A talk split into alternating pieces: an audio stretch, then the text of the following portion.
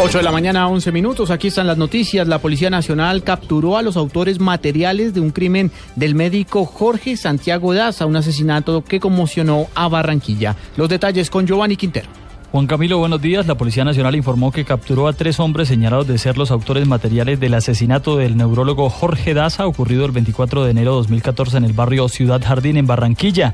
Entre los capturados está Gustavo Adolfo eh, Jordán Noriega, alias Chespi, identificado según las autoridades como el delincuente que disparó contra el médico. También fueron detenidos Luis Miguel eh, eh, Vanegas Claro, alias Luismi, quien realizó seguimientos a las víctimas en motocicleta, y Amin Contreras Hernández, quien según la policía es indicado como el que eh, quemó el vehículo utilizado para el hecho.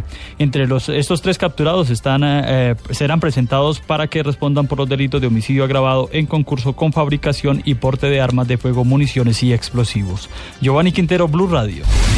Racha de violencia en Cali. En dos casos, cuatro personas fueron asesinadas en las últimas horas. Nos informa François Martínez. El primer caso se presentó en el barrio 12 de octubre al oriente de Cali. Un hombre y una mujer fueron atacados por un sujeto. Las víctimas fueron identificadas como Milena Jiménez y Leonardo Castillo. Igualmente en el sector de Villa de Veracruz, dos hombres fueron agredidos por sujetos que se movilizaban en motocicleta. Las víctimas Dalton Steven Guerra Pozo y Jefferson Rafael Peláez. La policía aún no entrega detalles frente a los dos dobles homicidios. En las últimas horas en la capital del Valle del Cauca se han presentado seis muertes violentas. Desde Cali, François Martínez, Blue Radio.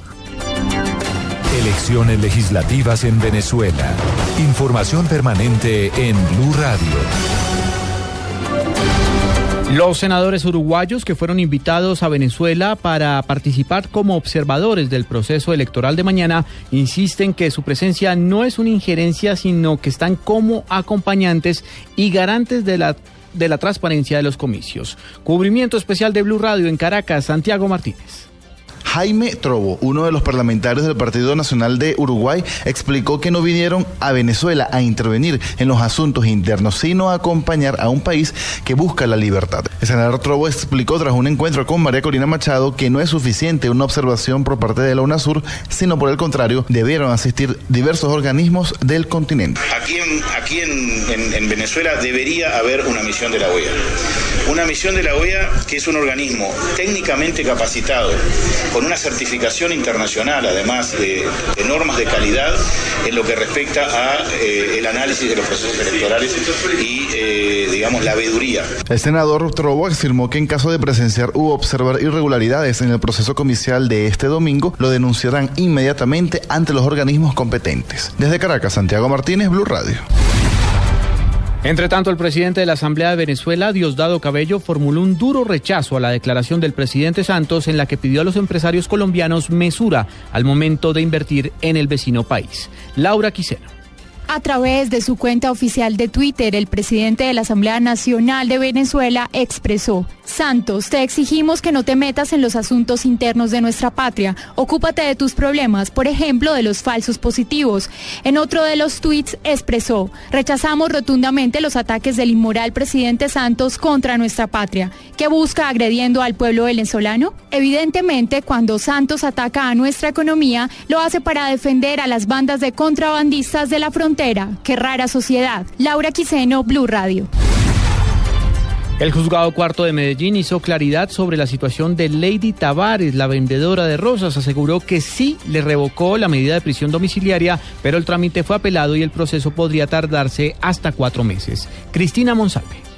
El juez explicó que tanto Lady como su abogado defensor apelaron la revocatoria de detención domiciliaria, exhibiendo pruebas de que en ningún momento han desobedecido la orden. Mientras se resuelven estos recursos, proceso que puede tardar hasta cuatro meses, la vendedora de rosas permanecerá en su casa. La providencia está, está en proceso de notificación al abogado, a Lady ya le notificó, a la gente del Ministerio Público. Una vez que ejecutoria se resuelven los recursos que contra ella se interpongan. Ya Lady, el abogado seguramente interpondrá también los recursos de reposición y apelación. Mientras se resuelven estos recursos, demora uno, dos, tres meses de acuerdo a los términos. Lo que sí deberá hacer Lady Tavares la próxima semana será presentarse a la cárcel El Pedregal para la actualización de su fotografía y datos del lugar de residencia. En Medellín, Cristina Monsalve, Blue Radio.